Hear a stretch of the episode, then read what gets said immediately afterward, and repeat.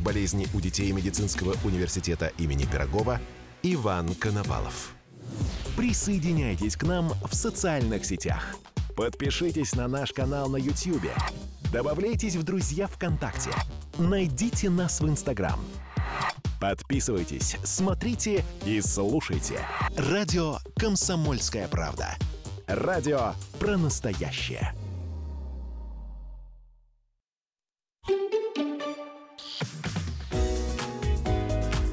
Здоровый разговор. Рекламно-информационная программа. Здравствуйте. В эфире «Здоровый разговор». У микрофона Мария Баченина. Тема нашей сегодняшней программы – миома матки у женщин различных возрастных категорий, а главное – лечение этого заболевания. У нас на связи Центр оперативной гинекологии СМ-клиника. В эфире врач-акушер-гинеколог, доктор медицинских наук, профессор Светлана Ивановна Оскольская. Здравствуйте, приятно вас слышать. Светлана Ивановна, скажите, пожалуйста, что такое миома матки и почему вообще возникает это заболевание? Ну, возможно, еще упомянуть факторы риска. Миома матки – это доброкачественная опухоль, моноклональная опухоль, которая развивается из одной клетки. Миома матки очень распространенное заболевание и встречается у каждой четвертой женщины.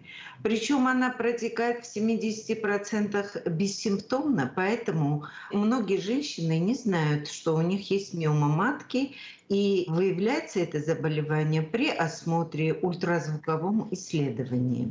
Факторами риска развития миомы матки являются прежде всего гормональные изменения. Существуют наследственные формы миомы матки. Это все-таки генетически детерминированное заболевание. Причем с каждым поколением миома матки становится более молодой. Если у бабушки э, или у матери возникла в 40 лет, то у ребенка, у внучки может возникнуть и в 30 лет.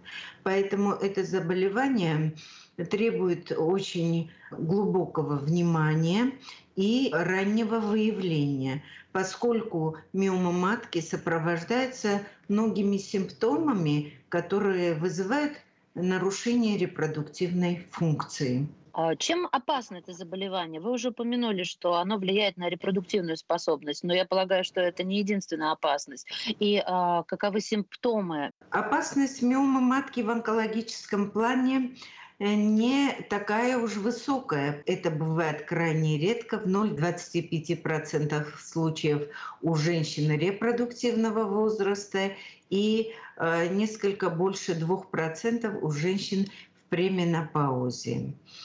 Основные э, симптомы, как я уже сказала, бесплодие, детерминированное миомой матки, болевой синдром. Часто женщины жалуются на тянущие боли внизу живота, нарушение функций смежных органов, обильные менструации, аномизирующие больную. Это один из э, самых грозных симптомов. Светлана Ивановна, вы э, работаете врачом-акушером-гинекологом в Центре оперативной гинекологии, СМ-клиника. Да.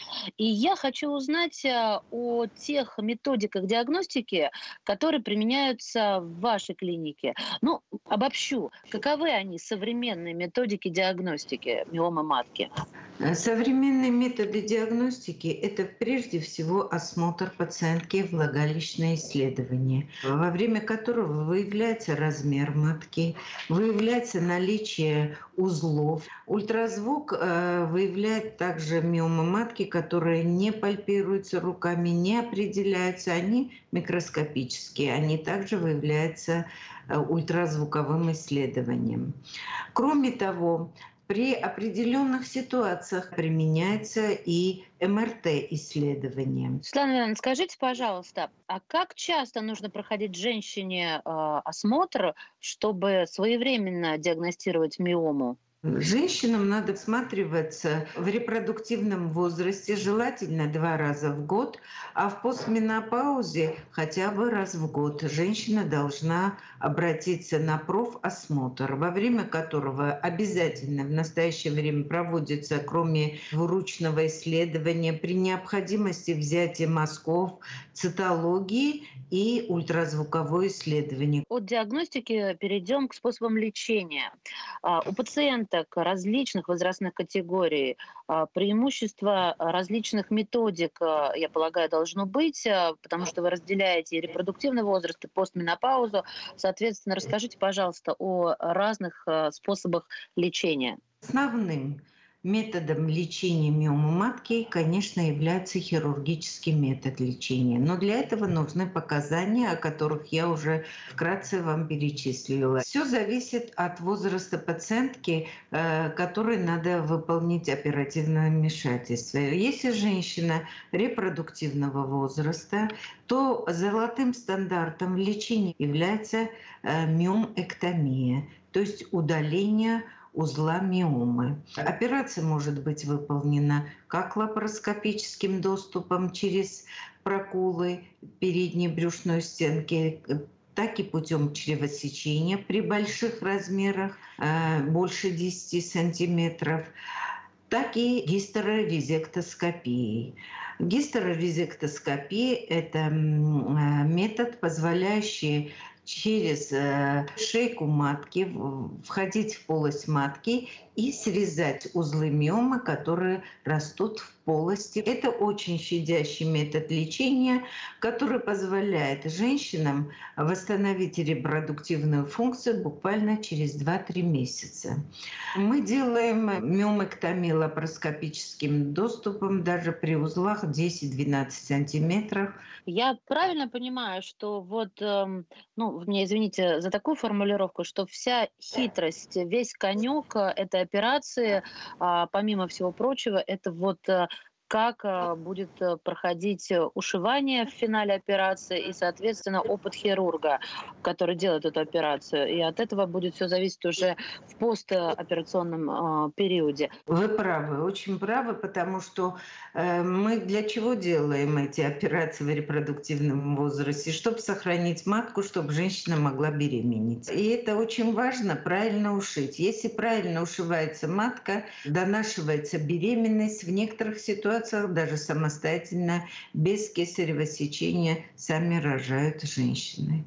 Вот То это есть очень важно попасть э, в правильные, хорошие правильные руки. Да. Пациентки после 40 лет которые не заинтересованы в репродуктивной функции. У них имеется какая-то сопутствующая патология, а миома матки очень часто сопровождается сопутствующей патологией, применяется гистерэктомия, то есть удаление матки. Матка удаляется лапароскопически очень часто. Может э, быть тотальная гистерэктомия, то есть полное удаление матки с э, шейкой матки и субтотальная субтотальная гистерэктомия. Субтотальная гистерэктомия применяется не так часто, так как для этого должна быть абсолютно здоровая шейка, не, не должно быть сопутствующей патологии. Это относительно объема операции. Еще э, насчет оставления придатков матки. При менопаузе мы всегда оставляем придатки матки, потому что они играют важную роль в здоровье женщины, сохраняют гормональный статус и у этих женщин нами проведено было исследование в Центре акушерства и гинекологии гормональное. А, мы показали, что уровень гормонов после операции у женщины не меняется. Поэтому климактерический период у таких больных возникает так же, как э, если у них была матка на месте. Это очень важно, потому что многие женщины боятся стареть, боятся потерять женственность и так далее.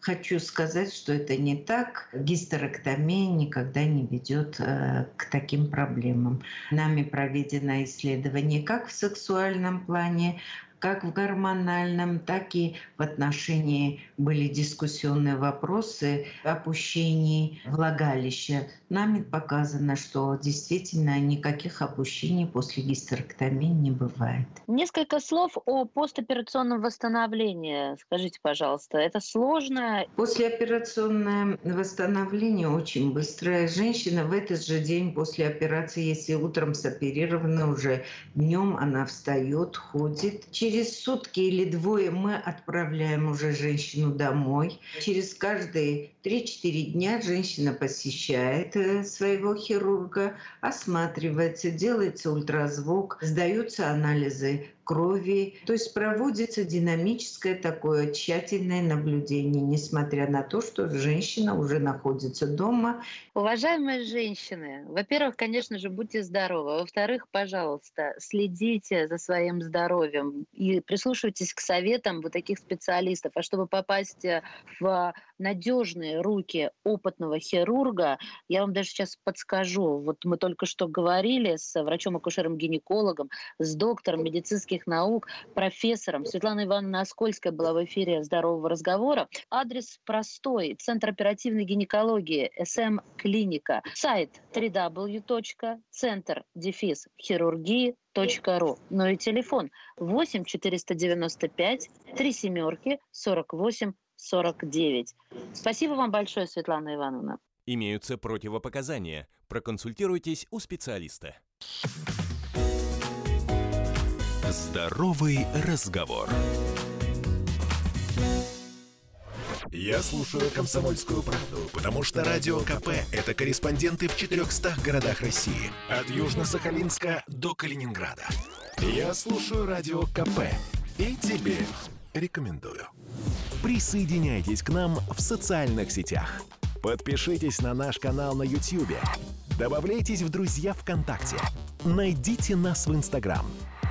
Подписывайтесь, смотрите и слушайте. Радио «Комсомольская правда». Радио про настоящее.